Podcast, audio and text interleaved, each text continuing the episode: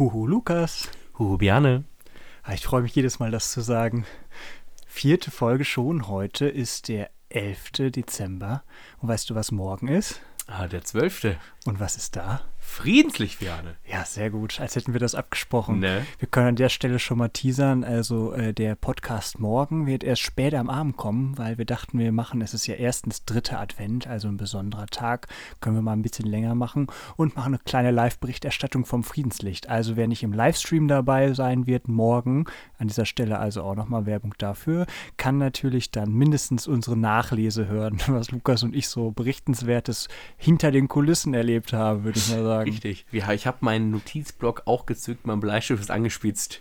Meine Kugel Tintenmine ist voll, Biane. Ich bin bereit für Sonntag. Ja, wir können auf jeden Fall Radio Lukas und Radio Biane gründen, so wie wir uns hier die Bälle zuschmeißen. Ja, das finde ich Hammerbrück. Heute im Studio, Biane. Apropos Studio, na, beziehungsweise Geschichte vorlesen. Heute ist wieder der liebe Biane Was wieder ist das dran. denn für eine Brücke? apropos Studio, also apropos Geschichte vorlesen. Jetzt lass mich, was Besseres ist mir nicht eingefallen. Okay. genau, der liebe Biane ist heute dran mit vorlesen. Deswegen werde ich jetzt meinen Mund halten. Ich werde das Allerbeste geben, was ich kann. Heute geht es darum, um Folgendes. Die Geschichte heißt Der erste Schnee und eine Kartoffelnase. Es schneit, schrie in diesem Paul im Mo Sehr gut. Es schneit, schrie in diesem Moment Paul und deutete zum Fenster. Draußen tanzten leise weiße Schneeflocken durch den blauen Nachmittag. Schnee, endlich! Paul riss die Tür auf und rannte hinaus, und die anderen liefen natürlich hinterher. Jojo mit seiner Glatze, Mark mit seinem Josefshut auf dem Kopf und ich mit einem Marienumhang. Du liebst sicher diesen wunderbaren Moment genauso wie ich, an dem der erste Schnee die graue Welt verzaubert. Dann weißt du auch, wie schön es dabei ist zuzusehen, wie Häuser, Bäume, Wiesen ganz langsam weiß werden.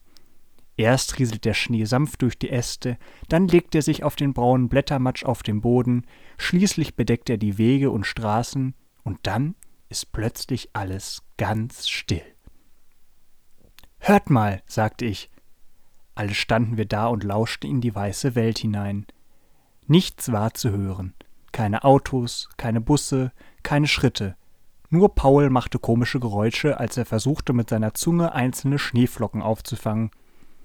Hoffentlich bleibt der Schnee bis zu unserer Aufführung liegen, flüsterte Mark. Das wäre wunderbar weihnachtlich und alle Leute würden bekommen und viel Geld spenden. Und dann, dann könnte ich wieder ein Rad haben. Los, rief Mark und warf seinen Hut in die Luft. Jetzt wird es Zeit für den ersten Schneemann. Das ließen wir uns nicht zweimal sagen. Schon lag der Schnee tief genug und wir rollten drei kürbisgroße Kugeln und stellten sie übereinander. Wer jetzt einen Blick in Frau Kniesebecks Garten geworfen hätte, der hätte sich sicherlich gewundert. Da hätte er einen dunklen Räuber und einen kleinen Glatzkopf im Schnee tollen sehen. Und Mark mit seinem Josefshut und mich mit langem blauem Umhang. Nur Franzi sah ganz normal aus und hatte eine rote Mütze auf. Als unser Schneemann fertig war, wollte ihm Jojo seine Clownsmütze aufsetzen, aber nach einigem Überlegen entschied er sich dann doch für einen Blumentopf. Dann klopften wir bei Frau Knesebeck, die wieder in der Küche war, und fragten nach einer Karotte für die Nase. Frau Knesebeck kam heraus, um unseren Schneemann zu bewundern. Eine Karotte habe ich nicht, sagte sie und steckte ihm stattdessen eine kleine Kartoffel ins Gesicht. Die tut's auch, sagte sie. Jetzt habt ihr eben eine Knollennase. Stolz standen wir um unseren knollennasigen Schneemann mit Blumentopf und sahen zu, wie der Ab Abend kam und die Straßenlaternen angingen. Spielst du nicht mit bei unserem Weihnachtstheater? fragte Frau Knesebeck Franzi. Immerhin war sie die Einzige, die kein Kostüm hatte. Doch, doch, antwortete sie, ich spiele den Engel. Aber ich weiß nicht, was ich anziehen soll, tröstet, trötete Paul von hinten. Ich brauche ein altes Nacht. Sch, machte Franzi schnell. Was brauchst du? fragte Frau Knesebeck. Ein altes Nachthemd, trötete Paul weiter. Aber sie traut sich nicht zu fragen, ob sie eins haben.